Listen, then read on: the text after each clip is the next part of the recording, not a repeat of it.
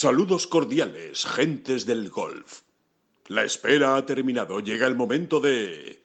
Bola provisional. Primera semana en la que el golf mundial ya digamos que alcanza su velocidad de crucero, por decirlo de alguna manera, ¿no? Tenemos eh, muchos torneos repartidos por el mundo, PGA Tour, eh, el DP World Tour, por supuesto, que sigue con la gira del desierto, acabándola en Ras Al Khaimah, empieza el Ladies European Tour, empieza el Challenge Tour, eh, tenemos también torneo del Asian Tour, que comienza también el calendario con Saudí, por supuesto Pebble Beach en Estados Unidos, en definitiva, muchos acontecimientos, muchos torneos, mucha presencia española y, evidentemente pues que hablar de la competición y de la actuación de los españoles. Además de eso, pues evidentemente se sigue hablando y mucho de las relaciones de ese Live Golf con eh, los grandes circuitos, con el PGA Tour, la nueva norma del PGA Tour, en definitiva, muchísimo de lo que hablar en esta bola provisional. Empezamos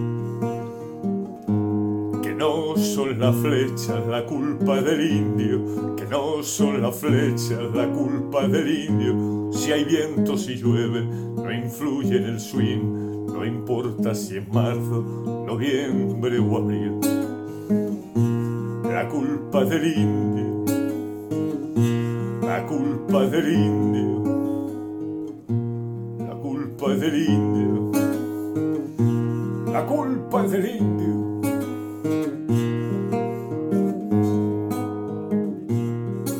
Hola, ¿qué tal? Muy buenas, saludos a todos y bienvenidos a esta bola provisional de jueves 2 de febrero. Eh, parece que en el segundo mes del año es cuando ya todo echa a rodar, cuando ya definitivamente parece que sí se da el pistoletazo de salida general ¿no? a, todos los circuitos, a los circuitos importantes eh, que están repartidos por todo el mundo.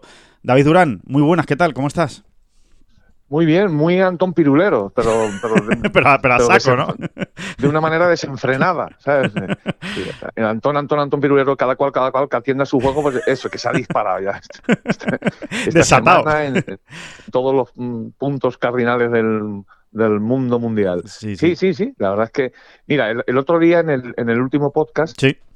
en la última bola provisional del pasado lunes, no fuimos muy generosos realmente con el Challenge Tour, ¿no? Y, bueno, vamos a darle su sitio así, ahora ya, nada más empezar. Exacto, arrancamos con ellos, con el Challenge Tour, que además eh, ya yo creo que todos nuestros oyentes, David, saben que, no, que nos gusta mucho ese circuito, que siempre le prestamos mucha atención. Sí, sí, sí, es un circuito que da mucho, mucho más jugoso. Bueno, yo creo que, que ya somos todos conscientes ¿no? de la importancia que tiene y, de lo que revela ¿no? ese circuito. ¿no? Eh, es que es muy interesante realmente, ¿no? más allá de las bolsas de premios, del calendario que puedan ir montando cada temporada, que por cierto está bastante completito. Sí. Eh, pues es eso, ¿no? Es que hay verdaderamente, mm, ya para los muy frikis, ¿no? Hay, hay, una, hay una actividad saludable y hasta divertida, que es pues irse años atrás a pues casi a cualquier torneo, ¿no? O, pues, o, por ejemplo a la final del Challenge Tour y ver quién andaba por ahí, ¿no? Sí. Eh, y es, y es muy entretenido realmente, ¿no? Cuando abres, pues yo qué sé, ¿no? La, te vas a abrir la final del 2016, ¿no? Y te encuentras ahí a, pues a Adrián Arnau ganándola, con Víctor Pérez segundo y Langasque tercero. Esto me lo estoy inventando un poco más o menos, ¿no? Eh, bueno, lo de primero y segundo no te lo has inventado. Lo de primero Arnaus y segundo Pérez, así fue, efectivamente. Sí, sí, efectivamente, ¿no? Y, bueno, eh, pues eso, echas un vistazo al top 20, yo qué sé, ¿no? Y pues eso, te encuentras a lo mejor a 13 jugadores que hoy en día eh, están perfectamente ya consolidados en el circuito europeo y quién sabe, ¿no? Alguno pues en el PGA Tour ya y jugando grandes, ¿no? Completamente, eh, completamente. Hace muy pocos años, sí, sí.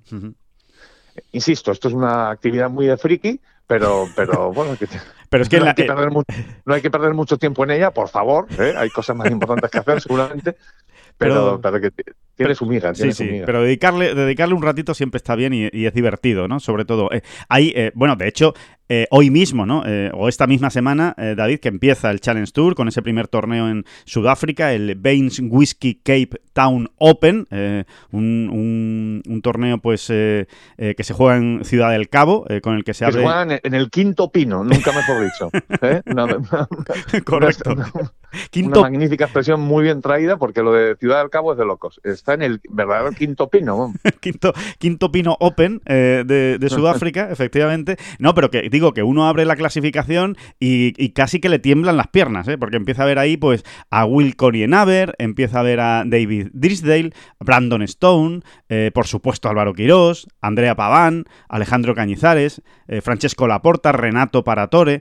O sea, es que es una cosa muy seria lo del, lo del el Challenge Tour este año, la de jugadores que han caído del, del circuito principal, del circuito europeo, y que ahora pues tienen que volver a rearmarse para tratar de regresar a, lo antes posible a ese circuito principal. Chris Wood, es que Chris Wood, eh, como quien dice, entiéndanme, antes de ayer estaba jugando la Ryder Cup, no es antes de ayer, eh, ya, hace bastante tiempo, pero bueno, eh, que es un, es un jugador pues, que ha ganado en Wentworth, ¿no? O sea, ni más ni menos, ¿no? Y está aquí jugando en Sudáfrica. es tremendo, es, tremendo, ¿no? Es tremendo y una vez más nos describe perfectamente lo que es el golf de esa competición, ¿no? O sea, como jugadores pues em, es que estoy viendo por aquí a Francesco Laporta, también a Ashley Chester, ¿no? Jugadores que estaban hasta hace, antes de ayer incluso luchando por victorias, ¿no? Sí, sí. En el, en el circuito europeo, en la primera división. Y bueno, pues esto es lo que toca ahora y, y, es lo que toca. No, no, no, hay más, ¿no? Eh, mm, al margen, al margen, pues, oye, que arranca este Challenge Sur con 11 españoles allí. Sí. Mm, tenemos alguna pequeña buena noticia que dar también. Eh, Mm, por ejemplo, de Álvaro Quirós, ¿no? Que, prácticamente no tenía entrada en, A ver, este Challenge Tour arranca con una gira de cuatro semanas consecutivas en Sudáfrica, perdón. Sí. Y, bueno, Álvaro Quirós eh, pues no, no, tenía entrada en ninguno, ¿no? Y bueno, al final, eh, pues con una gran gestión de su, de su agente y, y, en general, y también por el nombre que tiene, ¿no? Y, y, el peso de su carrera, que todavía está ahí, bueno, pues va a jugar tres consecutivas, ¿no? Tres semanas consecutivas. Eso es una grandísima noticia, ¿eh, David? Porque es que era, era casi plantarte en abril para empezar a, competir a, poder hacerlo ya desde febrero. Sí, hablamos de Álvaro Quirós por ser quien es, lógicamente, ¿no? Eh, tantísimas veces ganador, siete veces ganador en el circuito europeo, y porque realmente su situación era algo más que delicada. Es que realmente él no tiene categoría, ni siquiera tiene una categoría completa o, o decente, ¿no? En el Challenge Tour, ¿no? David, no es pues exagerado, es que no es exagerado decir que Álvaro Quirós es el mejor jugador de largo de este circuito, de este, de este torneo.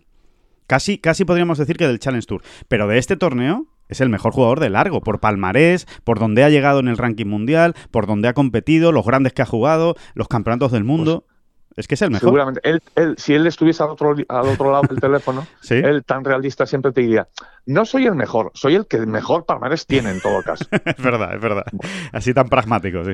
Lo de, lo de ser el mejor habrá que demostrarlo en el campo, ¿no? Bueno, pues, pues eso es lo que tienen que hacer, ¿no? Eh, mm, Alejandro Cañizares y él, a los que yo coloco directamente, ¿no? Como, como la punta dice verde esa armada que ya está pues que ya está buscando como, como locos todos, ¿no? Situarse, colocarse bien ahí arriba en el ranking rápido, ¿no?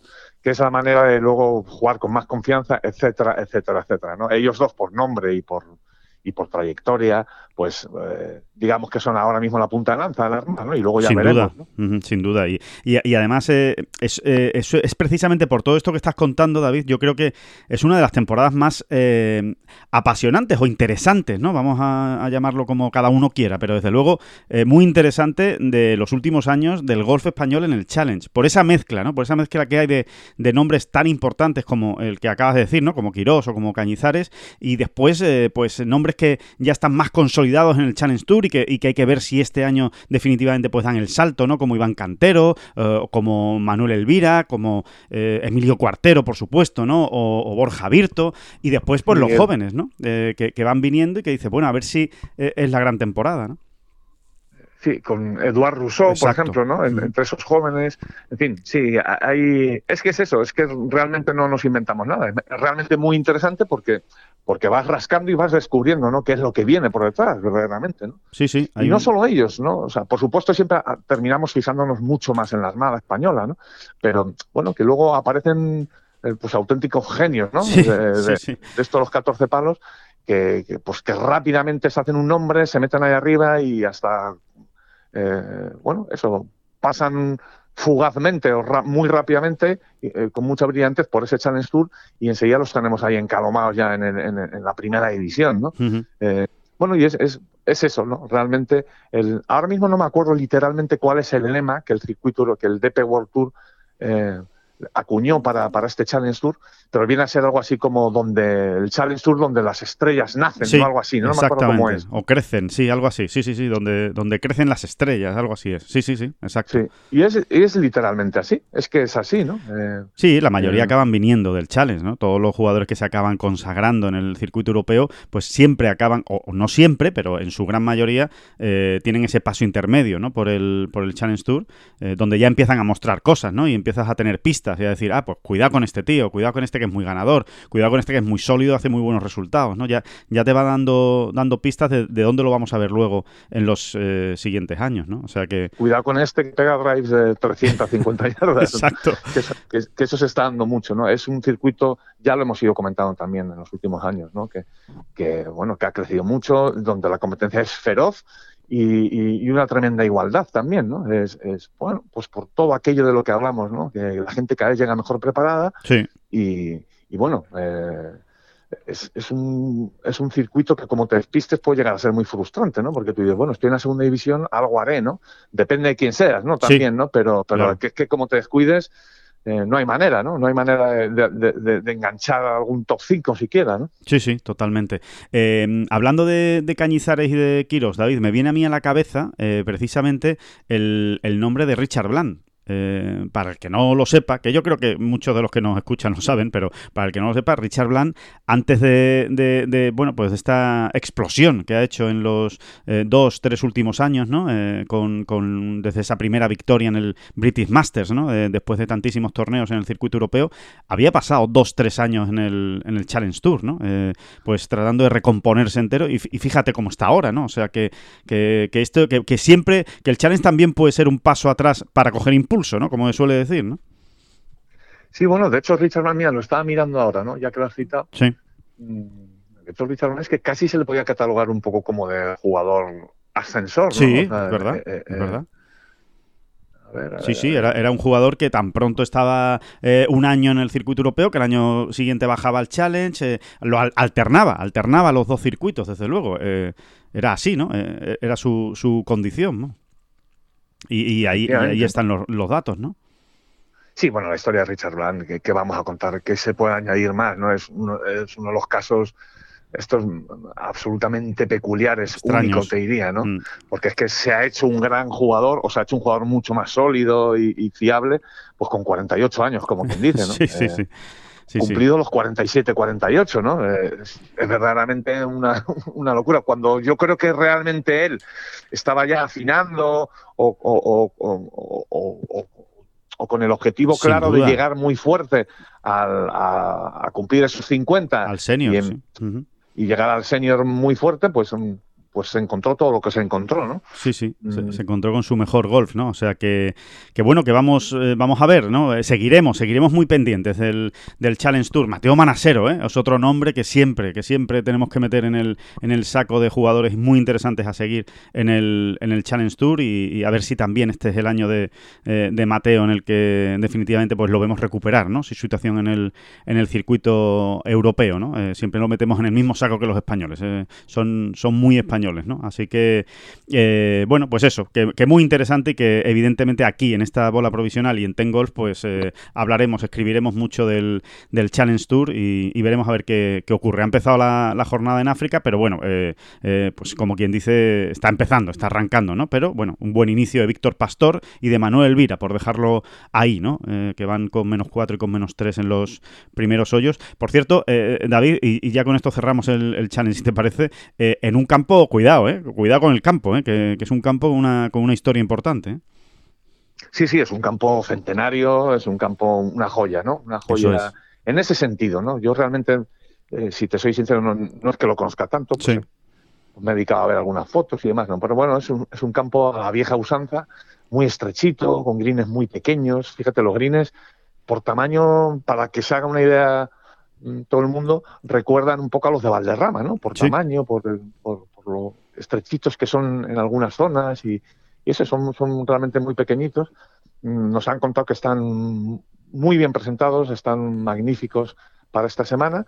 Y bueno, eso, es un, es un campo, eso, centenario. Yo ya cuando hablo, ya cuando hablamos de, campos centenarios, pues se pone uno de pie y se quita el sombrero. Totalmente, totalmente. Que es que no hay tantos, ¿eh? es que no hay tantos, no hay tantos y, hay, que, y hay que valorarlos, ¿no? Que, ahí sigan en pie y siendo competitivos, ¿eh? aunque sean, evidentemente se han quedado un poquito cortos, pero ahí siguen siendo competitivos y hay que jugar muy bien para, hacer resultado, ¿no? Así que eh, hay que, hay que pues, De hecho, es un lugar donde se jugaba ya al golf, está documentado que se jugaba al golf en, finales del siglo XIX, en 1885, aprox.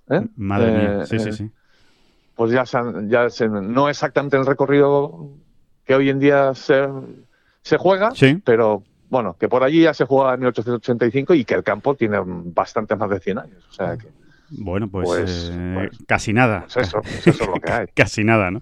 Que, mm, eh, bueno, eh, hablando de, circuitos que empiezan, ya que hemos arrancado con el Challenge Tour, pues hacer también mención de, del Ladies European Tour, que empieza, empieza la temporada, una temporada con un calendario sensacional, con un gran calendario de nuevo muy completo en este 2023 y además, como también empieza en África, como el Challenge, pues ahí dejamos esa constancia con el Magical Kenya Ladies Open. ¿eh? Empiezan en, Kenia eh, las chicas eh, del circuito europeo, en Bipingo Ridge, que es como se llama la, la, ciudad donde se, donde se disputa y el campo, vamos. Y, bueno, y ahí tenemos a Ana Peláez, que ha empezado también muy bien, ha empezado con menos cuatro, ahora mismo es líder del torneo. Esto no ha hecho más que empezar, lleva 10 hoyos, pero bueno, es una buena manera de, empezar y vamos a ver, ¿no? Vamos a ver lo que nos depara el Ladies European Tour, que, que ya sabemos también, ¿no? La cantidad de cosas buenas que nos puede traer, ¿no? De gente joven eh, ya, ya, disfrutamos, ¿no? En el Open de España del año pasado, pues con, esas amateurs eh, españolas eh, ahí pegándose con, las mejores del mundo y veremos a ver, pues quiénes son, quiénes son este año, pues esa Maya Stark y esa Lynn Grant, ¿no? De, turno, pues que, mm, que, tendremos que seguir muy de cerca, porque seguro, seguro que vendrán jóvenes que van a pegar muy fuerte este año también en el, Ladies European Tour y mucho ojo, David, que siempre lo decimos y, es que hay que recordarlo, que estamos en año Solheim, y por muy difícil que sea a día de hoy desbancar a Lynn Grant y a Maya Stark en la clasificación por puntos de Europa, porque tienen ya tanto sumado que va a ser muy difícil desbancarlas, pero oye, ahí está el reto, ¿eh? y, una grandísima temporada en el Ladies European Tour te puede meter directamente en la Solheim Cup. ¿eh? Efectivamente, ¿no? Será muy difícil, pero habrá que intentarlo, ¿no? exacto, exacto. Habrá que intentarlo porque ahí están los torneos, ahí están las bolsas de premio y los puntos para, para todas, para, para conseguirlo, ¿no? Y después, eh, evidentemente, el, eh, el, el, European Tour, el, DP World Tour, eh, termina la gira del desierto con el Ras Al Khaimah Championship, pues un torneo que va a celebrar, bueno, es su segunda edición, aunque en realidad podríamos decir que es la tercera, porque el año pasado se celebraron dos, un Ras Al Khaimah Championship y un Ras Al Khaimah Classic, pero bueno, en realidad eh, era prácticamente el mismo torneo, ¿no? Lo que ocurre es que, eh, bueno, pues aprovecharon que, era la misma sede, pues para hacer dos torneos eh, consecutivos, porque todavía estábamos ahí, en los estertores de, la pandemia, ¿no? Y, sí, son, estos dobletes extraños que se han dado en tiempos pandémicos, ¿no?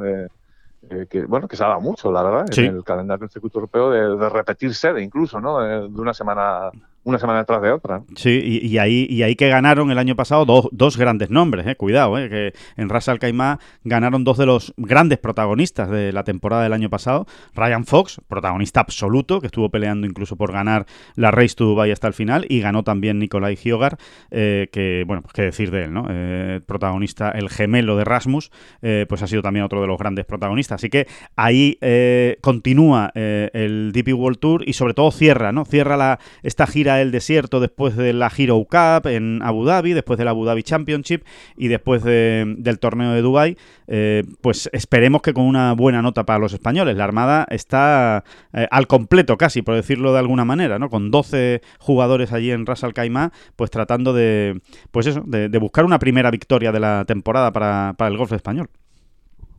Así es, y ya que has citado a los Giogar, sí. pues te diré que es una cosa curiosa la de los dos hermanos. ¿no?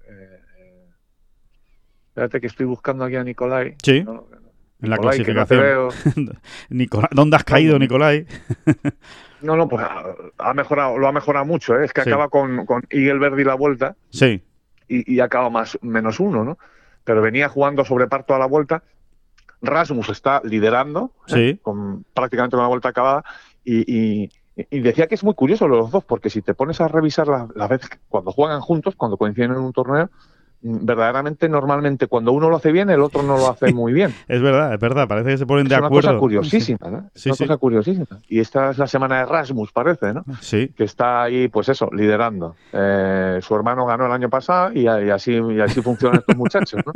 Pues, pues parece, parece, ¿no? Pues venga, este, este año gana tú, ponte tú ahí para ganar, ya te estoy yo animando en el 18 y, y la siguiente pues lo hacemos al revés. Es una cosa eh, verdaderamente llamativa, porque es que, insisto, yo de hecho una vez perdí el tiempo para hacer un reportajillo, no me acuerdo qué estábamos haciendo, y, era muy curioso, ¿no? O sea, te, pones a, ver los torneos donde coinciden, que son muchos, lógicamente. Sí. Y, Tiene un calendario muy parecido, es verdad. Bueno, entre los dos me parece que han ganado ya cinco veces, ¿no? Bueno, pues la vez que ganaba el uno, el otro o no pasaba el corte o acababa el 50, vamos. Sí, sí, Más o menos. Salvo un par de excepciones que tampoco eran tan excepciones, ¿no? Pues a lo mejor uno acababa tercero y el otro acababa 25, ¿no? Es que es, que es realmente muy curioso, ¿no? Sí, mm, realmente es curioso, sí, sí. Terminaremos viéndonos, ¿no? terminaremos viendo a los dos Giogar luchando eh, a cara de perro por, un, por una victoria, ¿no? Y dándose un abrazo, digo yo, o jugando un desempate. o pegándose un palazo como, buenos yo hermanos. Creo que sí, que terminaremos viéndolo, ¿no? Sí, sí, sí. Eh, pero, pero mira, efectivamente, has hablado de Ryan Fox, de Nicolai Fiogat, que son los, los dos últimos que han ganado en este campo. También se jugaron tres torneos mm, en el Challenge Tour. Entonces, pues Adrián Naus ganó una final del Challenge Tour allí. Estamos viendo que es... Eh, es un campo para pegadores, es un campo de mm, dale fuerte, dale fuerte desde el tee y, echa, y echa a correr. Eh, pero aquí, aquí podíamos traer, Alejandro, una conversación entre risas y entre bromas y veras que manteníamos precisamente estas últimas semanas. ¿no? Yo creo que estábamos en Abu Dhabi eh, con, con Santi Tarrío y Ángel Hidalgo, que están los dos allí jugando esta semana. Sí, correcto. Sí, sí, sí. Y, es un poco entre bromas, decían, decían los dos, pues si es que no sé para qué vamos nosotros a Rasa al Caimán. Sí. Eh, como ellos no son grandes pegadores, le dicen, si es que mm, mm, eh, te pasan por la izquierda y por la derecha todos, ¿no? Hmm. Eh, pero bueno, tú sabes que esas cosas al final, al final del golf hay muchos caminos para llegar al mismo lugar al mismo tiempo. Pero ¿eh? que la conversación es literal, ¿eh? No se crean que, David se está inventando nada. O sea, es que era así. O sea, era como, mira, vamos allí porque pues porque nos pilla al lado. Porque es que de Dubái a Ras Al Khaimah, pues eh, hay una hora y media en coche, prácticamente, ¿no? Con lo cual eh, quedaría hasta feo. ¿Para qué nos vamos a volver a casa? Pero vamos, que es que sabemos que no tenemos ninguna opción ni siquiera de pasar el corte. Entonces, de hecho, cuando hablaban del calendario, ¿no? De que efectivamente pues, han jugado en Abu Dhabi, después juegan en Dubái, Ras Al Khaimah, Singapur, Tailandia, India, son seis semanas consecutivas la que van a hacer eh, los dos eh, jugadores en principio, salvo que ocurra algo que les cambie ¿no? ese, ese calendario inicial.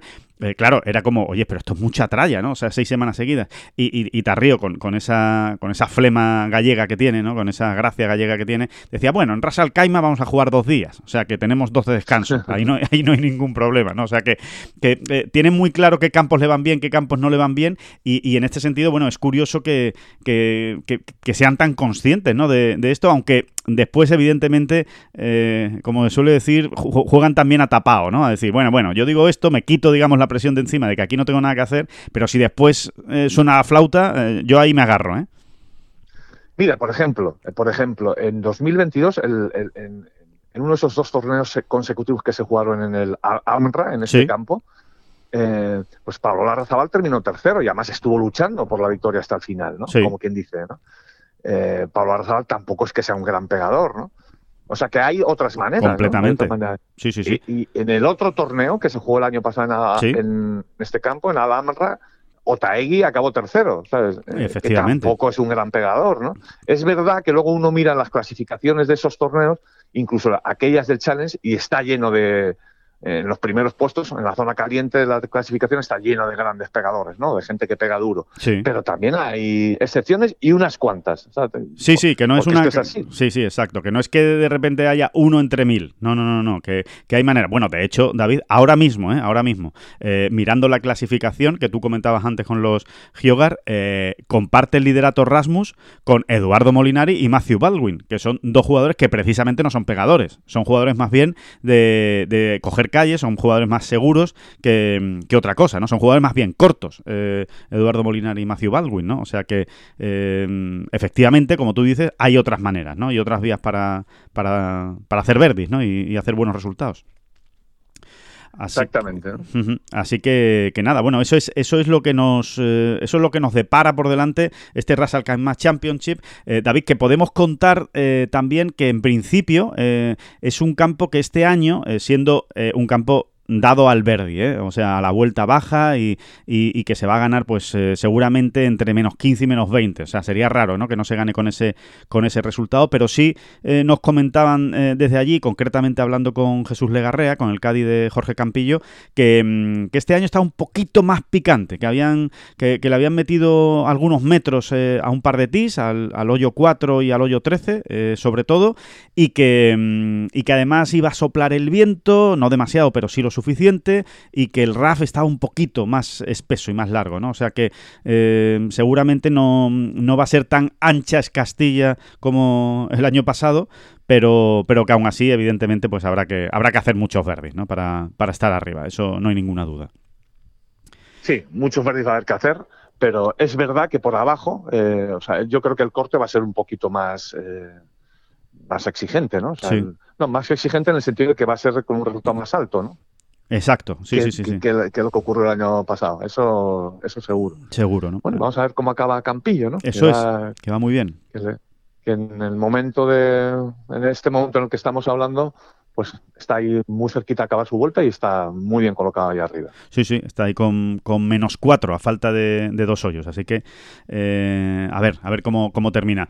Eh, mm, seguimos con el repaso de los eh, torneos y, nos vamos al, al, Asian Tour, otro circuito que empieza con ese Saudi International, con ese torneo pues sufragado, ¿no? Con el, con el fondo saudí, con Saudi Golf, ¿no? Que al final es quien está detrás de este, de este este torneo es el torneo más importante del Asian Tour, también es el primero con el que empieza y es el torneo pues claramente eh, patrocinado, auspiciado, llámenlo como quieran por eh, Leaf Golf, ¿no? Al final esto eh, pues es quien lo paga, es Arabia Saudí y, por eso tenemos presencia en el Royal Greens Golf and Country Club, en el campo de la ciudad económica ¿no? del Rey Abdallah, esa que está muy cerca de Jeddah, pues tenemos a todos los Leaf compitiendo, ¿no? Es, es como una especie de eh, de amistoso, ¿no? Eh, entre comillas, ¿no? Eh, llamarlo amistoso entre comillas porque tiene 5 millones de bolsa de premios, pero sí podríamos decir que es un amistoso de pretemporada antes de empezar la temporada de Leaf Golf para los golfistas de, de Leaf y por eso están allí todos, evidentemente porque esto lo paga Arabia Saudí y al final pues son todos los que tienen contrato con Leaf Golf, ¿no? Bueno, no sé hasta qué punto es amistoso, porque este tiene corte, ¿eh? Este tiene corte. también es verdad. No se sabe cuál es más amistoso, si este o, los Leaf Golf, ¿no? es verdad, es verdad, desde luego. A mí me, suenan, me siguen sonando más amistosos y de exhibición los Leaf Golf. Eso es verdad. Aunque se estén jugando tantas toneladas de cuartos allí, ¿no? Sí. Pero, pero sí, aquí hay corte, aquí hay corte y hay cuatro ronditas de golf, ¿no? Sí. Que se están esperando. Y vamos a ver, vamos a ver qué es lo que sucede. Eh, tenemos a tres españoles, tenemos a Sergio García, a David Puccia Chacarra compitiendo eh, esta semana en Arabia Saudí y gran inicio, ¿eh? gran inicio de momento de Sergio García también, que está ahí con menos 5 en 16 hoyos y, y, bueno, y que, evidentemente hay un, buen plantel ¿eh? en, este, en este torneo del Asian Tour, aparte evidentemente de todos los Leaf, pues tenemos a Cameron Young, por ejemplo, que también está empezando muy bien el, torneo y, que se ha venido desde el circuito americano para jugar esta, esta semana, ¿no? O Lucas... Es peligroso, ¿eh? es peligroso Alejandro ya cuando uno tiene tantos frentes abiertos, ¿eh? Antón, Antón, Antón Pirulero, eh, em, es adictivo, te diría lo de, lo de se queda uno como embobadito, ¿eh? con todas las clasificaciones abiertas, ¿eh? desde el eh, Ladies European Tour, pasando por el Challenge, Asian Tour, etcétera. Mm, y claro, ah, te puedes quedar embobado, pues por ejemplo, viendo las banderitas, ¿no? Las famosas banderitas, ¿no? La adicción de las banderitas, las podríamos llamar, ¿no? Porque, ahora mismo, pues eso, abres Ras Al y está Campilla arriba, abres Asian Tour y está Sergio arriba, abres eh, Ladies y estaba Ana Peláez, estaba, Ana Peláez, estaba ahí arriba también. Sí. Eh, abres el Challenge y Víctor Pastor, ¿no? Sí, y te puedes quedar ahí como un imbécil. ¿eh? Dejando pasar los, los, los F5, ¿no? Dejando pasar los F5. Sí, e, efectivamente, F5 y una bolsita, y una bolsita de pipa, ¿no? te pones una bolsita de pipa y, se te va la mañana, ¿eh? eh como te descuides. F5 y una bolsa de pipa. Eh, anda, anda, vayan a por otro plan mejor. Vayan a por otro plan mejor ahora mismo, hombre. Que mm, efectivamente, sí, es sí. Un Es un plan muy analógico, ¿verdad? O sea, muy como a tiene poco streaming, tiene poco streaming, que, que, ahora se lleva tanto, pero, pero oye, es muy, es muy divertido también y, da mucho juego, ¿no? Y, bueno, y es, lo que toca cuando hay tantos eh, circuitos en, Liza, ¿no? Y es lo que más nos gusta, además, cuando hay tanta competición, que, es lo que lo más divertido de todo, ¿no? Cuando es hablar de la, de la competición, ¿no?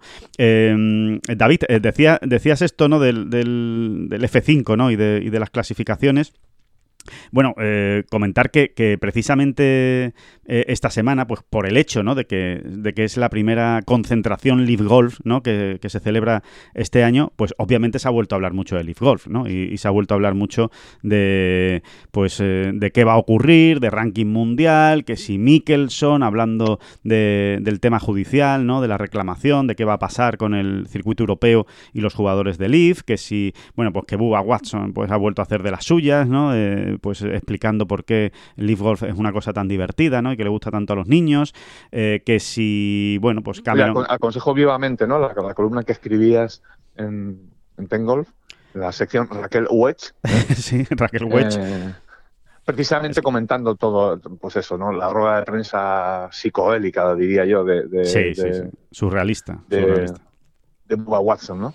Donde explicaba pues todo esto, ¿no? Que, cómo él se ha dado cuenta que, por fin sus hijos han enganchado al golf gracias a Live Golf, a los torneos de Live Golf y bueno, y, a, toda esa, esa parte del juego por equipos que bueno, que él entiende que es que esta va a ser el, pues eso, la, la, la, la manera de enganchar, ¿no? El santo grial, ¿no? El santo grial, el santo grial del golf para porque es la manera de enganchar a las nuevas generaciones ya desde que son muy pequeñitos y verdaderamente uno lee o, permanece atento a todo lo que iba diciendo Hugo y, te vas quedando cada vez más sorprendido, ¿no? Es, Como, de es como una locura, ¿no? Patidifuso, te quedas patidifuso, porque es que viene a decir en, un momento dado que ahora mismo eh, Golf Channel, porque claro, él, él, solo sabe de Estados Unidos, entonces él se queda en Golf Channel, que, es el canal, ¿no? Que emite todo, todo el golf, ¿no? Los torneos y, la programación especial, evidentemente, de golf. decía que ahora mismo Golf Channel es un canal para eh, señores de 60 y 70 años, ¿no? Y, y se queda tan ancho. Así que, bueno, si usted está escuchando este podcast, le gusta el golf y tiene 30 o 40 años, pues eh, según Bubba Watson, eh, debe ser usted un tipo muy raro y muy extraño. Y ya si tiene 16, pues ni le cuento. O sea, debe ser como, como un, tipo más o menos como apestado, porque, porque eso es muy raro, ¿eh? muy raro. O sea, si usted no tiene 60 o 70 años, eso de ver golf por televisión, para él le parece extrañísimo, salvo que sea Leaf Golf, claro, que, que, eso, que eso ya es otra película, ¿no? Así de hecho, nosotros conocemos hasta casos de, eh, primera mano de, niños que escuchan la bola provisional, ¿no? Sí, sí, correcto. Eh, así, así, de primera mano, que te topas en, en, vivo y en directo, ¿no? En vivo y en directo, pues en un campo me refiero, ¿no? Que se te acerca un padre y dice, pues mi hijo, o se te acerca el niño directamente.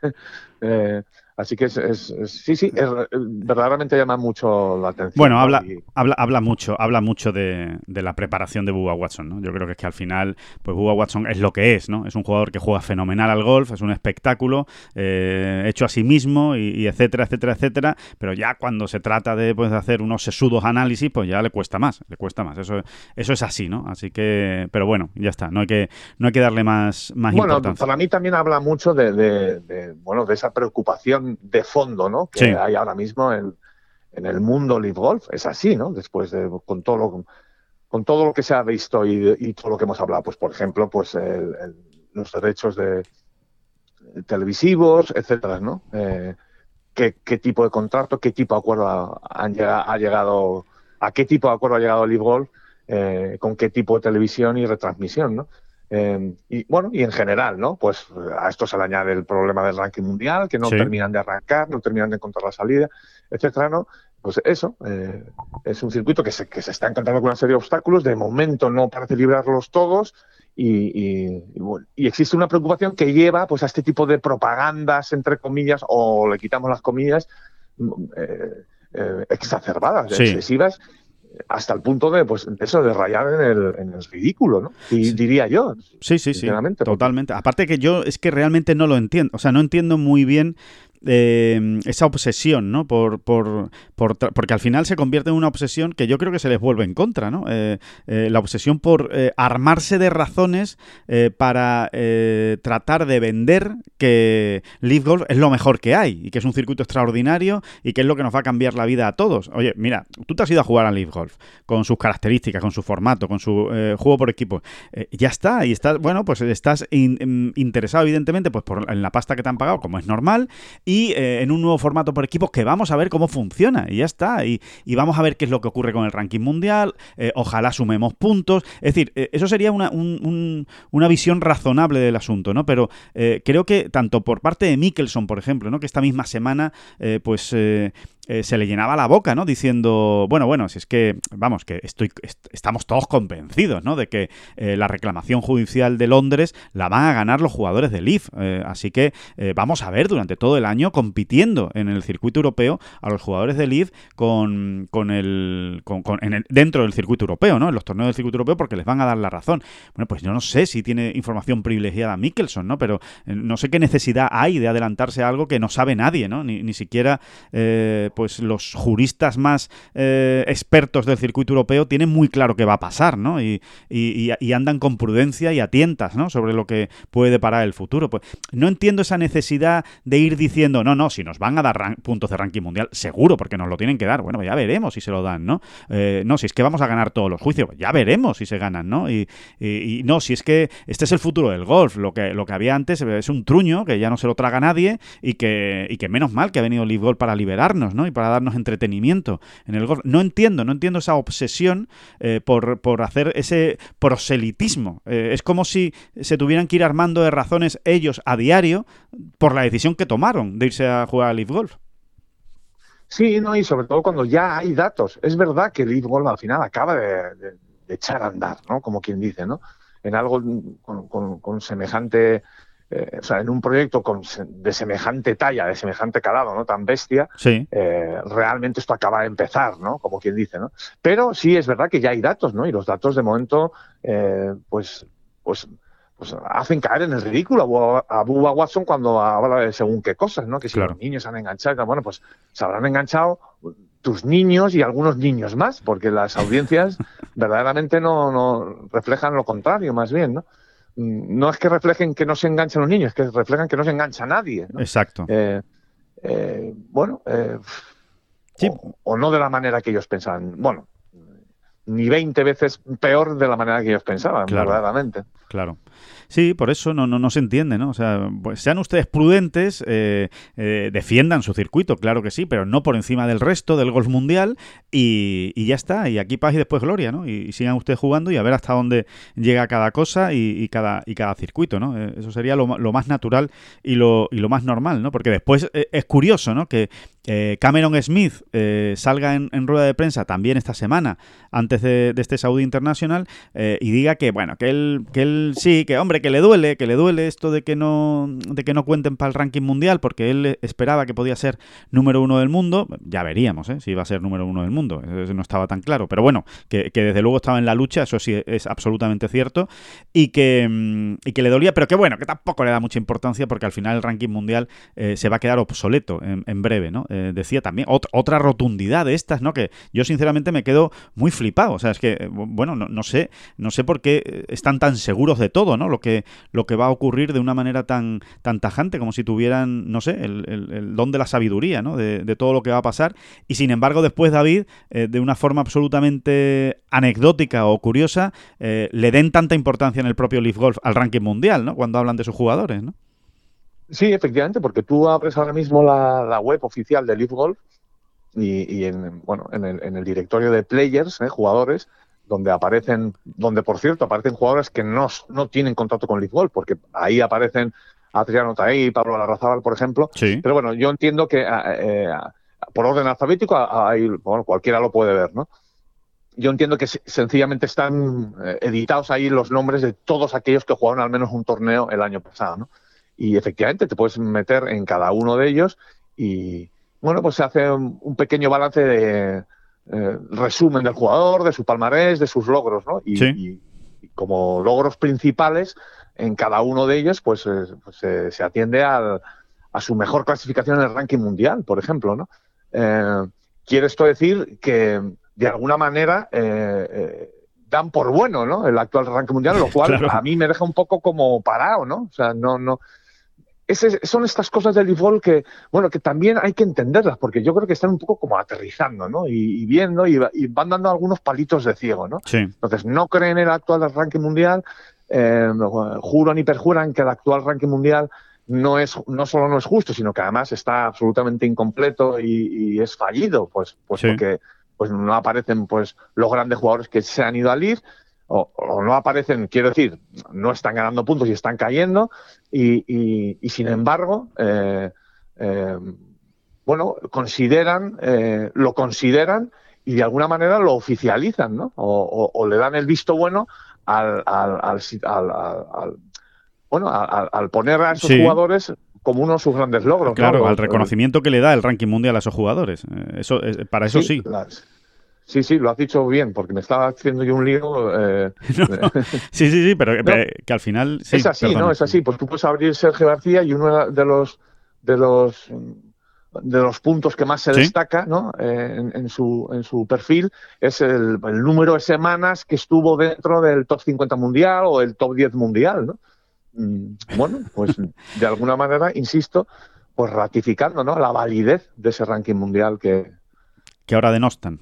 Eh, Exactamente. ¿no? Es, curioso, ¿no? Es curioso, pero, pero bueno, oye, así es. ¿eh? Eh, pues ya está. Para, para, para, eso están también los este tipo de cosas, ¿no? Pues, y hay que insistir en una idea que ya comentamos en su día, Alejandro, y que vamos a ver hasta dónde llega y si eso cristaliza o no, que es mm, esa, ese plan que tienen guardado en un cajón no sabemos todavía si guardar en un cajón o ya sobre la mesa de, elaborar eh, un nuevo ranking mundial. ¿no? Muy importante. Sí, sí, sí, sí. Eso es, eh, eh, digamos que la salida que les queda, ¿no? Porque ya lo, hemos contado aquí muchas veces, ¿no, David? Pero, pero bueno, no está, no está de más recordarlo, ¿no? Que ya no es solo que no estén convencidos o no estén seguros eh, a día de hoy de si les van a dar en algún momento puntos de ranking mundial por este formato que tiene tan particular eh, Leaf Golf y que se acerca, eh, perdón, que se acerca, no, que se aleja de, los requisitos ¿no? que pide el ranking mundial para, para, poder ingresar en él, pero, mm, pero es que saben, saben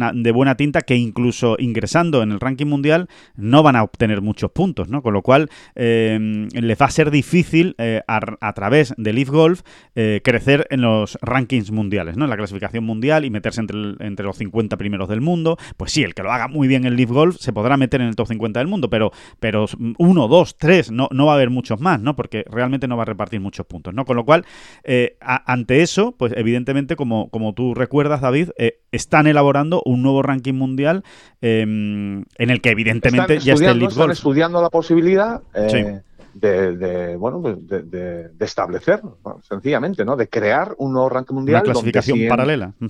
Donde desde el principio eh, cuente el Leaf Golf, ¿no? Eh, y, a partir de ahí, pues, ¿qué tendríamos? Pues tendríamos, efectivamente, ¿eh? dos rankings mundiales. Tendríamos dos rankings mundiales. Y, el boxeo, David, el boxeo. El, el, lío organizado, ¿no? Porque obviamente aquí la clave del asunto es que los cuatro grandes, Augusta National, PGA de América, eh, USGA y Royal Ancient, tendrían que dar el visto bueno a ese nuevo ranking mundial y ya la tenemos liada, ¿no? Pues, pues eh, mm, a ver, a ver qué recorrido tendría eso, ¿no? Pero sí es verdad que es una posibilidad que ellos contemplan, ¿no? Como una salida a este a este obstáculo que se han encontrado y que, no, y que no terminan de superar. Sí, sí, que se trabaja en ello, vamos, que se está trabajando a día de hoy en ello eh, para tratar de, sacarlo adelante, pero eh, ya, veremos, ¿no? Ya veremos si se puede sacar, ya veremos realmente cómo, si, si finalmente se saca, pues habrá que analizar bien cuál es la fórmula matemática, ¿no? Que sigue para establecer y para eh, dar realce a ese ranking mundial y sobre todo la clave, pues lo que acaba de decir David veremos si lo reconocen los, los grandes eh, del golf, ¿no? Que, esa es la clave, ¿no? Si lo reconocen como una clasificación fiable, por ejemplo, para clasificarse para los grandes, ¿no? Que, es para lo que se haría, ¿no? Ese, ese nuevo ranking mundial. Eh, sí, sí, sí, es, el único objetivo que tiene el Golf, ¿no? Que, sus jugadores puedan acceder a lo grande, ¿no? No, hay más misterio ahí, ¿no? Claro, porque si no, estamos en lo de siempre, ¿no? Que es que eh, les va a costar muchísimo sangre, sudor y lágrimas, como ellos mismos saben, eh, seguir recabando jugadores para Live Golf. Es muy difícil, si no tienen las puertas de ranking mundial abiertas y por lo tanto los grandes abiertos, pues es muy difícil que, que jugadores se planteen, jugadores que no están en la la recta final de su carrera, se planteen seriamente irse a Leaf Golf, eh, con el peligro de perderse los grandes. ¿no? Entonces, claro, ese, obstáculo lo tienen que solventar eh, sí o sí, eh, como puedan. ¿no?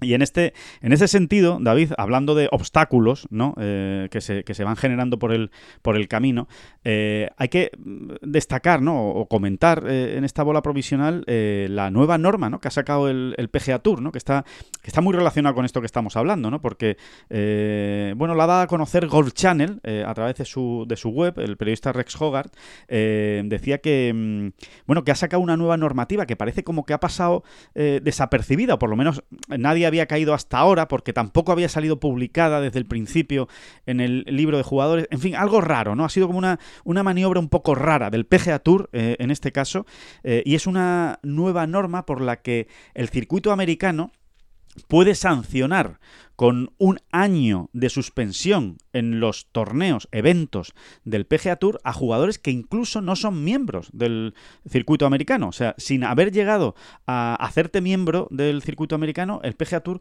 te puede sancionar de manera preventiva con un año sin poder jugar eh, en sus torneos, en sus eventos. Y cuando hablamos de sus torneos nos referimos evidentemente a sus torneos regulares, pero también a los torneos del Conferry Tour, del PGA Tour Champions, de todo lo que ellos organizan. Incluso, por supuesto, la escuela de clasificación. ¿Esto qué significa? Pues que esta nueva norma permitiría bueno, en realidad la norma en sí eh, lo que estipula es que los jugadores que eh, disputen un torneo no autorizado por el PGA Tour, y cuando se dice no autorizado, pues son estos eh, conflictivos, ¿no? Que compiten en la misma semana que un torneo del PGA Tour. Leaf Golf, vamos. cuando juegas un torneo que no te da permiso para jugar el comisionado del PGA Tour, en este caso Jay Monahan, o el circuito, eh, bueno, pues se considera que eso es un torneo no autorizado. Bueno, pues si usted lo juega sin ser miembro del circuito americano, como por ejemplo hizo el año pasado David Puch o Chacarra, ¿no? Por poner dos ejemplos españoles, pues el circuito americano te puede eh, suspender durante un año sin participar en torneos que ellos eh, organizan. Esa es la información. la información sí, vamos a vamos a situarlo de momento en el desde un punto de vista oficioso, ¿no? Es oficioso. Es oficioso. Dándole toda la credibilidad a Rex Hogarth, que es el, periodista americano, reputado periodista americano, que lo ha publicado, pero mientras no sea oficial, pues vamos a calificarlo oficioso, le damos toda la credibilidad y, en esa credibilidad nos movemos pues para comentar, por ejemplo, que, el, que a mí me parece un petardazo del PGA Tour, esto me parece una, una pues eso, una salida de tono y, una ridiculez. ¿Qué quieres que te diga, no? Eh, y además me parece que no que no va a ser bueno para ellos, no es positivo, ¿no? Cuando uno anda en, conflictos eh, jurídicos, pues este tipo de medidas me parece a mí que no le hace ningún bien, ¿no? Al, al, PGA Tour cuando lo que se está poniendo o lo que denuncia el Leaf Golf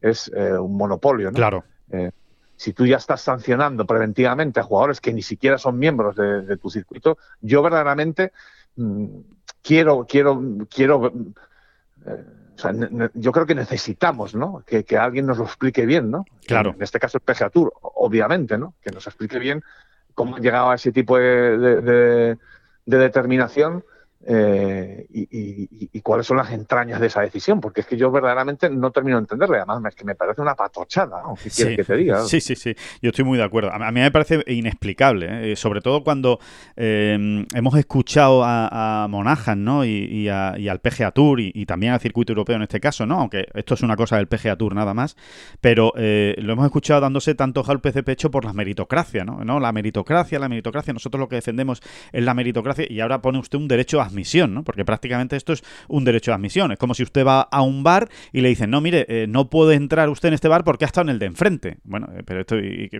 cómo, va esto? O sea, ¿por qué? Porque he estado en el de enfrente, ahora no puedo eh, tomarme otra cerveza en este o, tomarme un refresco. La verdad es que no se entiende muy bien, ¿no? A mí me parece que incluso es hasta discriminatorio, la verdad, pero, pero mm, no lo sé, no sé hasta dónde va a llegar. Vamos, a, vamos a movernos en la prudencia, ¿no? Claro. Y, y una vez que ha saltado la noticia, mm, ver cuál es la explicación que dan, porque es que yo verdaderamente eh, sigo sin creerme al ciento por ciento que esto sea así, porque me parecería eso, pues eso, un patinazo, sí. eh, una, una, sí, una estupidez, ¿no? ¿Qué quieres que te diga? Sí, una estupidez, sí, sí, sí, una torpeza eh, absoluta. Y, bueno, vamos, efectivamente, como dice David, mejor ser prudentes en estos casos porque es verdad que el PGA Tour todavía no se ha manifestado en este eh, sentido, pero seguro que muy pronto, muy pronto lo hará y muy pronto sabremos realmente en qué consiste, porque eh, en definitiva, para que ustedes se hagan una idea, esto lo que, lo que trata de hacer, si, si se lleva a cabo, evidentemente, pues es evitar, por ejemplo, que jugadores que están saliendo de la universidad, y que todavía no, no han jugado en el, en el PGA Tour, o sea, todavía no han dado el salto al PGA Tour, pues se piensen eh, realmente mucho el irse a Leaf Golf, por ejemplo, un año, ¿no? Dice, no, me, han ofrecido un año de contrato en Leaf Golf, pues me voy a Leaf Golf y luego ya doy el salto al PGA Tour. No, claro, si tienes un año de sanción, pues te lo piensas más. Dices, joder, no sé si me voy a ir a Leaf Golf, me va mal y ahora tengo que esperar un año para entrar en el PGA Tour, no puedo ni jugar la escuela, ¿qué juego en ese año, no? En definitiva, es como poner las cosas más difíciles a ese tipo de jugadores o incluso a los del circuito europeo también, ¿no? Que Recuerden que este año se reparten 10 tarjetas, eh, pues claro, si, yo estoy compitiendo en el circuito europeo, consigo una de esas tarjetas eh, y he tenido una invitación a Leaf Golf y he jugado ese torneo de Leaf Golf y ahora no puedo entrar en el PGA Tour porque tengo un año de castigo, pues eh, la verdad es que eso es de lo que se trata o de lo que parece que se trata esta medida que, como dice David, ya veremos, ¿no? Ya veremos si finalmente eh, se anuncia tal cual eh, por parte del PGA Tour, pero desde luego eso es lo que figura ahora mismo en el reglamento de los jugadores ¿eh? del PGA Tour, porque de ahí lo saca el periodista de Gold Channel, o sea, no se lo ha inventado, lo ha sacado del reglamento de los jugadores del PGA Tour. Pero veremos si hay modificación de esa regla que, no nos extrañaría, por otro lado, que, que sucediera. Así que... Sí, sí, sí, o sea, tenemos un caso muy reciente que es el del amateur estadounidense Michael Thorbjornsen, que bueno, pues que, completó un, la semana pasada, ¿no? Un torneo magnífico en Dubai como amateur. Estuvo, vamos, estaba arriba, arriba, arribísima eh, después de las dos primeras jornadas y acabó vigésimo. Bueno, pues este tipo de jugadores eh, que vienen pegando muy fuerte, que están destacando a nivel amateur, pues bueno, es un poco para quienes está dirigida esta medida, claramente, ¿no? Eh, y medida disuasoria, ¿no? Eh, como tú acabas de explicar. Y también para, para, pues para, por ejemplo, esos esas 10 tarjetas del PGA Tour que se van a repartir en el circuito europeo este año, ¿no? Claro. Mm, es una manera de decirles, eh, vale, eh, vais a tener la tarjeta si acabáis entre los 10 primeros, pero, pero cuidado con irse a jugar, a tontear con Live Golf, ¿no? porque, entonces no tendréis acceso hasta un año después. ¿no? Así es, eh, así es. Así que, bueno, que, ya veremos eh, qué nuevos capítulos escriben de esto y, sobre todo eh, si en algún momento lo hace oficial el, PGA Tour y cómo lo explica, ¿no? Porque desde luego lo más interesante va a ser saber cómo explica, ¿no? Esta, esta medida que evidentemente pues ha causado bastante revuelo, ¿no? Entre jugadores, en torno de jugadores, etcétera, etcétera, etcétera, ¿no? Así que, que, bueno, que ya, ya lo veremos y lo, y lo iremos analizando. Em, por cierto, David, tengo que entonar el mea culpa, eh, pero en grandes, mayúsculas, eh, incluso poniéndome de pie para, decirlo, porque, eh, claro... a, rodillas no llegamos, ¿no? a, rodillas no te Pues quizá debería, quizá debería ponerme de rodillas, porque, bueno, cometí un, un enorme patinazo en la última bola provisional. En la última bola provisional cometí un enorme patinazo. Es, es por esto de que uno ve Paradigm por todos lados de, de Callaway y dije que más Homa es jugador de Callaway, que lleva Paradigm. Y no es así, no es así. Así que pido perdón a la mesa y a todos nuestros oyentes por esa eh, cagada, cagada, porque así es como hay que eh, denominarlo, porque no, Joma es, eh, es un jugador de Tiles, oye, al, César lo que es del César, y, en este caso pues no es, no es Paradigm, que no quita para que sea un gran driver, el, de, el, de, el de Callaway, pero es cierto que Joma es Tiles, quería hacer esa aclaración de que me dejé, me dejé llevar por, por, mi, por, mi, por mi estulticia, así que...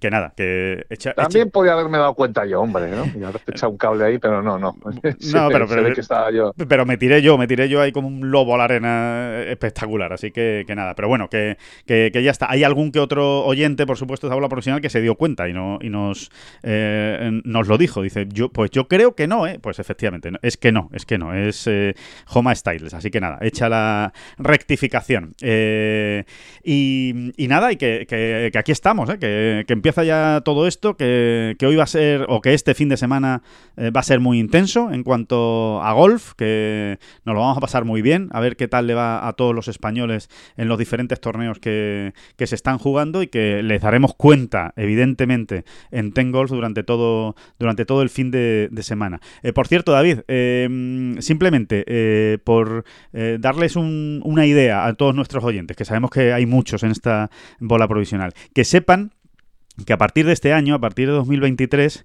en Ten Golf vamos a hacer un eh, seguimiento eh, importante a todo lo que ocurre al otro lado del Atlántico entre nuestros universitarios, entre nuestros más jóvenes, entre los españoles que están compitiendo en Estados Unidos.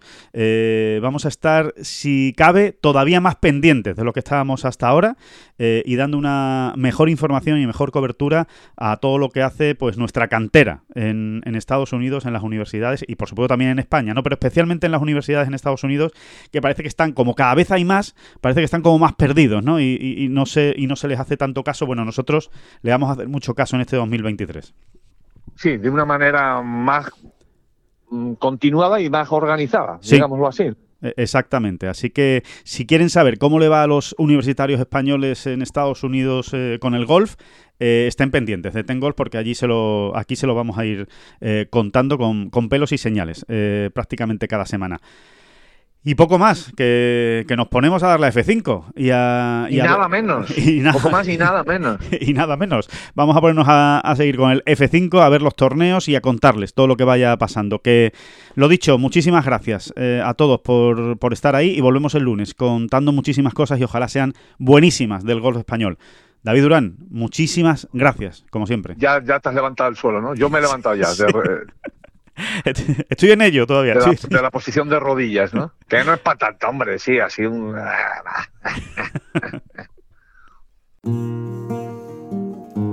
que no son las flechas la culpa del indio, que no son las flechas la culpa del indio. Si hay viento, si llueve, no influye en el swing, no importa si es marzo, noviembre o abril. La culpa del indio la culpa es del indio. La culpa es del indio. La culpa es del indio.